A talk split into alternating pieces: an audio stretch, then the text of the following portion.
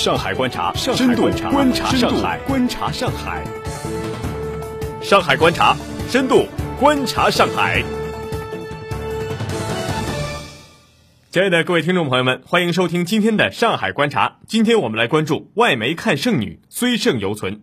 七夕节是刚刚过去，英国经济学人和香港南华早报都关注了中国的剩女群体。一名女性说：“做一个剩女就要藏在一个角落里，但我们已经从那里冒头了。中国的这种转型正带来希望。中国的年轻女性活得不容易，嫁人的压力从二十五岁起就如影随形，连自己的亲妈每天都要催你尽早的安定下来。”在访问了八座城市四十多位剩女之后，女权主义者罗爱萍和她的团队将研究结果整理成书，取名为《中国剩女调查》，试图探究社会对剩女的偏见究竟错在哪里。据他们的调查，中国媒体对剩女的定义是受过高等教育的、社会地位高、工作稳定。一般在私企或国企中担任管理岗位，收入水平也远在平均水平之上。媒体称，大约百分之八十五的这类女性有大学本科学位，并且很有能力。其中，百分之四十八的剩女年龄介于二十八到三十一岁之间。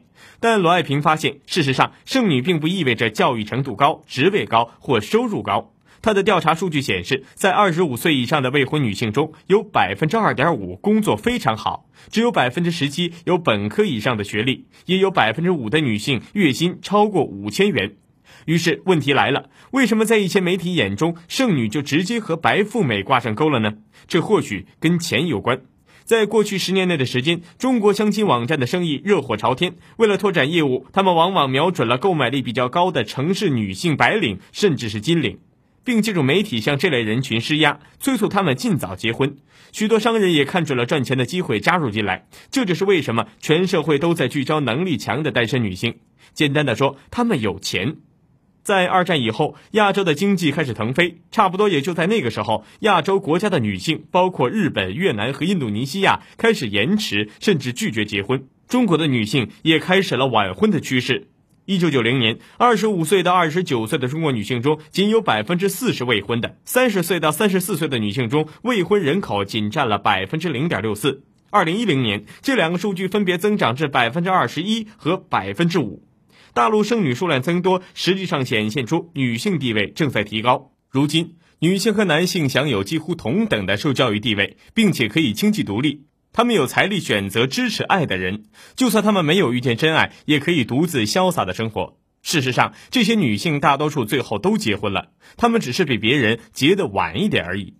剩女现象只是中国女性尴尬现状之一。事实上，在这些大男子主义影响广泛的文化环境里，教育和工作的机会都向男性倾斜，职场性骚扰、家庭暴力比较普遍，却很难被带到法庭上解决。更让女性不满的是，中国现今对女性美的标准狭义而苛刻，往往过于思想化。社会推崇处女，指责性自由。毛泽东曾经提出“妇女能顶半边天”的理想，而如今中国在这一理想上却有着巨大的退步。让罗爱萍们欣慰的是，有些女性已经站出来维护她们的正当利益。去年十一月，十七名大学生参加摄影游行，抗议性别歧视。如今，在北京，女性问题被搬上舞台。一段段个人经历被凝聚成一部名为《剩女独白》的舞台剧。这部剧在七月二十六号于北京市中心的一家咖啡馆内首演，紧接着还会上演几场。它以美国女权主义戏剧《阴道独白》为基础，添加了许多的中国元素。在英国《经济学人》杂志看来，“剩女”是对中国二十五岁以上女性的一种侮辱性的称呼。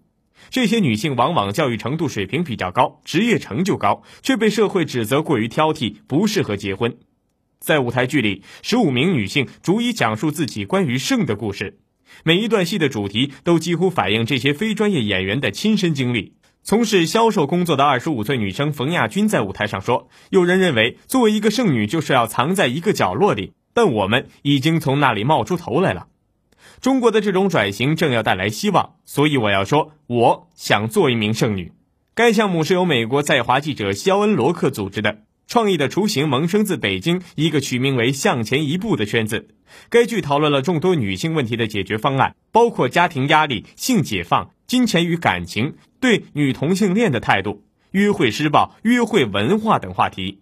一名博士在读的学生这样开始他的独白：“我既不是女性，也不是男性，调侃了中国广为流传的刻薄段子，即世上有三种性别：男性、女性和女博士。对所有演出者和观众来说，把这个话题拿出来公开讨论，给人以力量。二十五岁的记者绝超群的台词是关于男性对中国女性外貌和行为的期待。他说：“我认为这是中国第一次把这些现实生活的问题搬上舞台，这是让社会倾听的一种方式。”甚至可以让那些掌握权力的男性意识到问题是什么。